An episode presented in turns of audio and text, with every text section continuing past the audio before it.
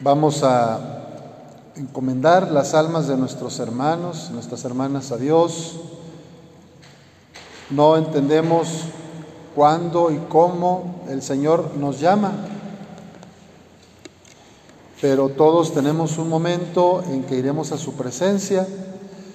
Pedimos por ustedes, los familiares de estas personas cuyos restos reposan en estas urnas para que el Señor les conceda el consuelo, la esperanza, porque sabemos que los vamos a encontrar, que los veremos después por la fe en Cristo.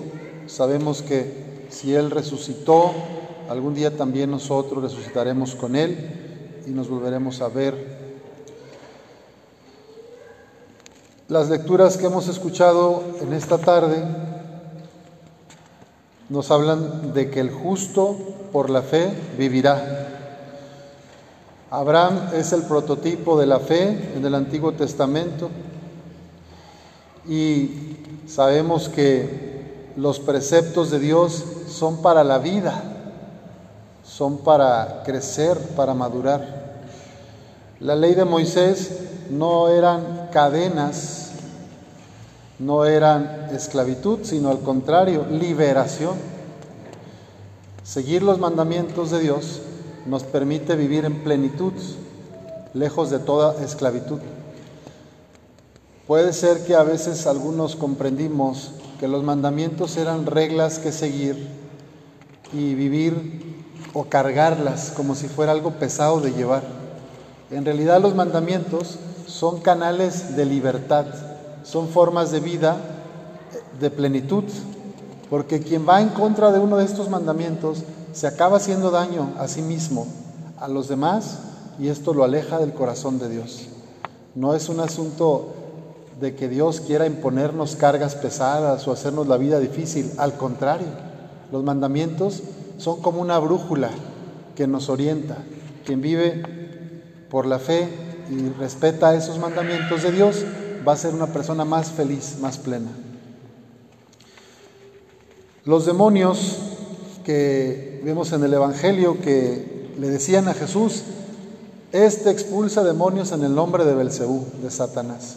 Pues Jesús les da una cátedra a estos que lo acusaban de endemoniado y les dice que un reino que está dividido por luchas internas va a la ruina y se derrumba. Por lo tanto, si Satanás estuviera dividido contra sí mismo, no podría mantener su reino. Los está desenmascarando y les está haciendo ver, pues que tienen malas intenciones, porque no están de acuerdo con que ya en Jesús está el reino de Dios. Recuerden que para los fariseos, los sumos sacerdotes y los doctores de la ley, Jesús era una amenaza, porque ponía al descubierto todo su negocio de religión, todo lo que imponían a los demás como cargas, tanto en el discurso religioso como en la cuestión económica de las ofrendas. Jesús hablaba de que Dios es un papá amoroso que nos quiere.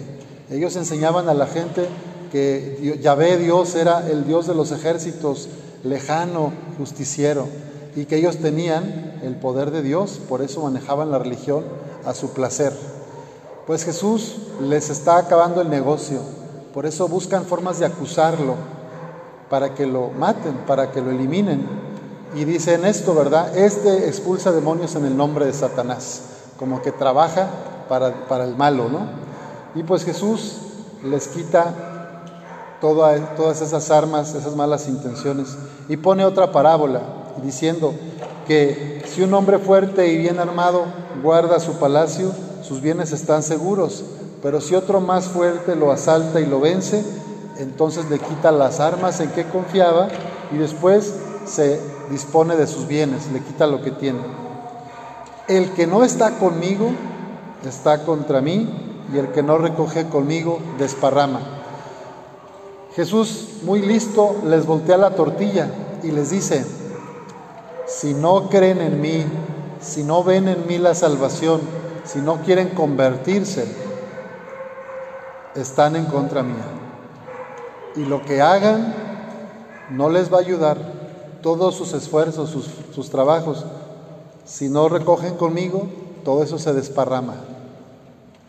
Pues yo me imagino las caras de las personas, ¿verdad? De los que lo acusaban.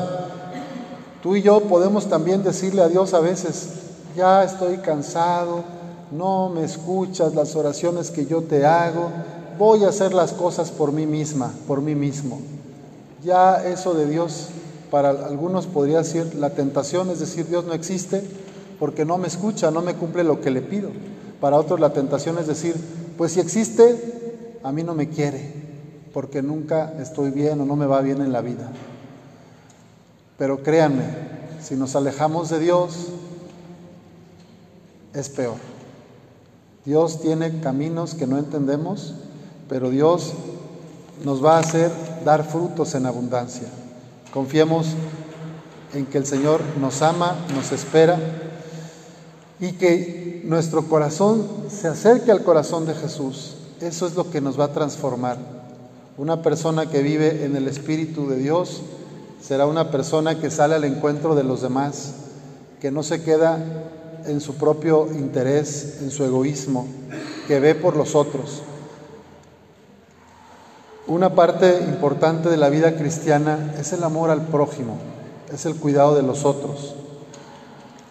Y en el último ejemplo que pone Jesús, dice que si un espíritu inmundo es expulsado, se va por lugares áridos, anda vagando, pero si al volver encuentra el lugar de donde salió barrido y arreglado, o sea, pero vacío, va a entrar con más fuerza.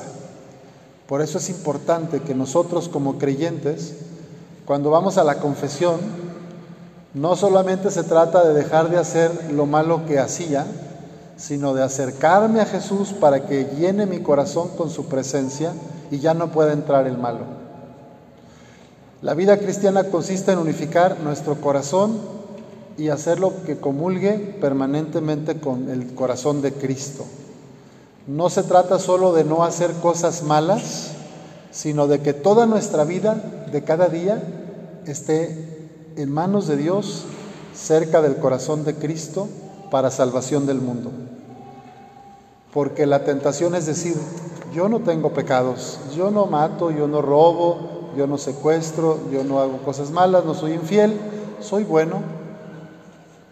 Y ahí es donde el malo puede empezar a meter su cola y, entonces entrar en, en lo vacío.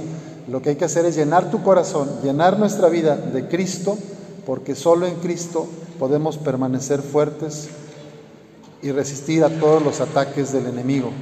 Pidámosle hoy a Nuestra Señora en su advocación del rosario, que a través de las contemplaciones del, misterio, de los misterios de la vida de Cristo en el rosario, nos fortalezca y nos haga mejores seguidoras y seguidores de Jesús.